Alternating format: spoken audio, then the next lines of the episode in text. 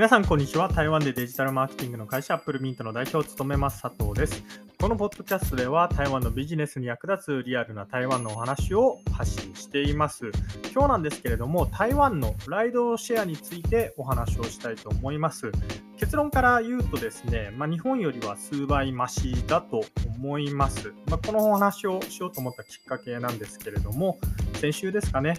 えーと、と Twitter 上でどなたかが、京都でタクシーが取れないみたいなその Yahoo の記事をこう掲載していて、これに対して、まあ、今こそライドシェアを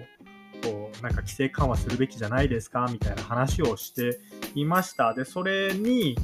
そのニュースに触発されてか、まあなんかいろんな人がなんかそうだそうだ、ライドシェアをみたいな感じでお話ししていたので、あだったらちょっと台湾のライドシェアについて、えー、お話ししようかなと思ったのが今回このお話をしようと思ったきっかけです。でこのライドシェア、ウーバーとか、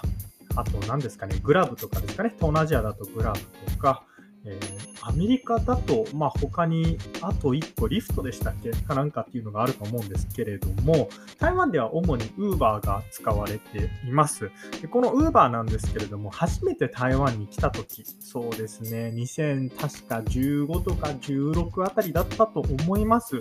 この時もですね、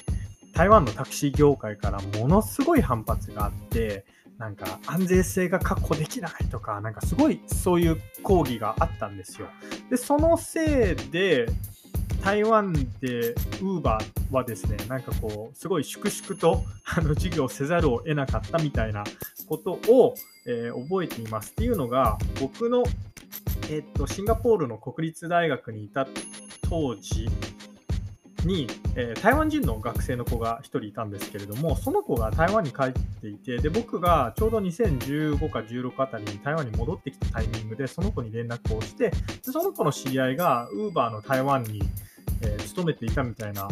まあ、そんなきっかけで、その子から、まあなんか台湾の Uber 今こんな感じだような話を聞いたのを覚えています。で、その時のお話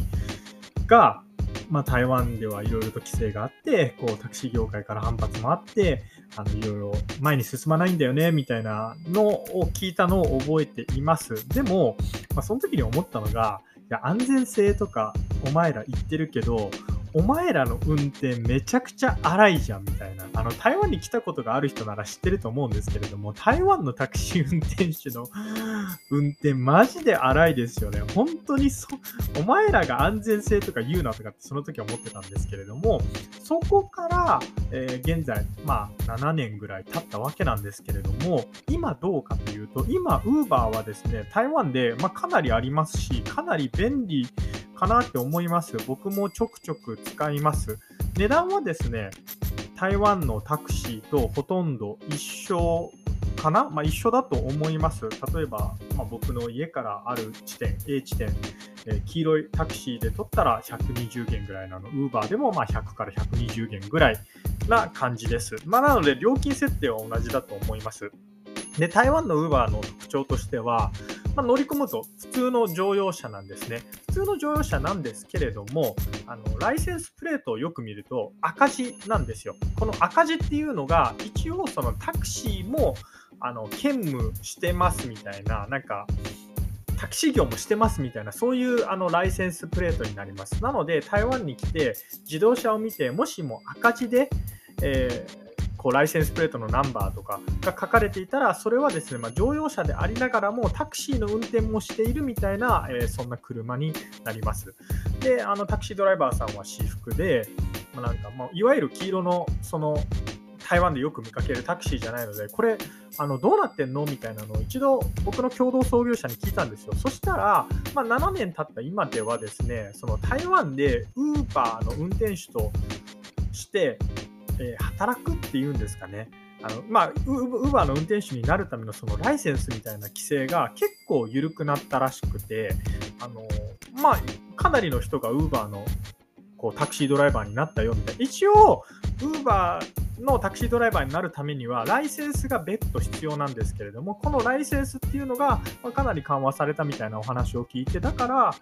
まあ、そうですね、台湾のウーバーのタクシードライバーは、準タクシードライバーみたいな感じかなっていうふうに思います。まあ、な他の国と一緒なんですかね。あのもしかしたらその人たちはフルタイムでは Uber はしていないかもしれないんですけれども、まあ、他に仕事があって、え Uber した時には Uber をしているみたいな。で、その Uber したい時に Uber するために一応別のライセンスを取っているみたいな、まあ、そんな感じの話を聞きました。まあ、なので、その日本のライドシェアは、まあ、そのあれですよね、タクシー業界の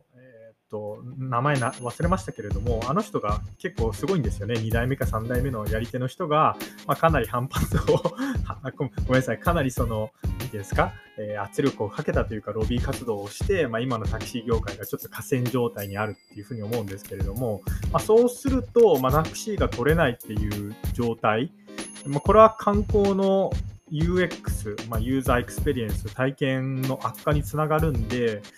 まあ、そろそろ台湾みたいにあの一部の人でもライドシェアができるようにそういうライセンスも準備するみたいなことをしたらいいんじゃないかなっていうふうに思いますよ。まあ、この台湾のえ Uber の規制緩和のやり方っていうのは日本は結構学べるところが多いんじゃないかなっていうふうに僕は思っています。ということで以上アップルミント代表佐藤からですね台湾のライドシェアについてでした。それではまた。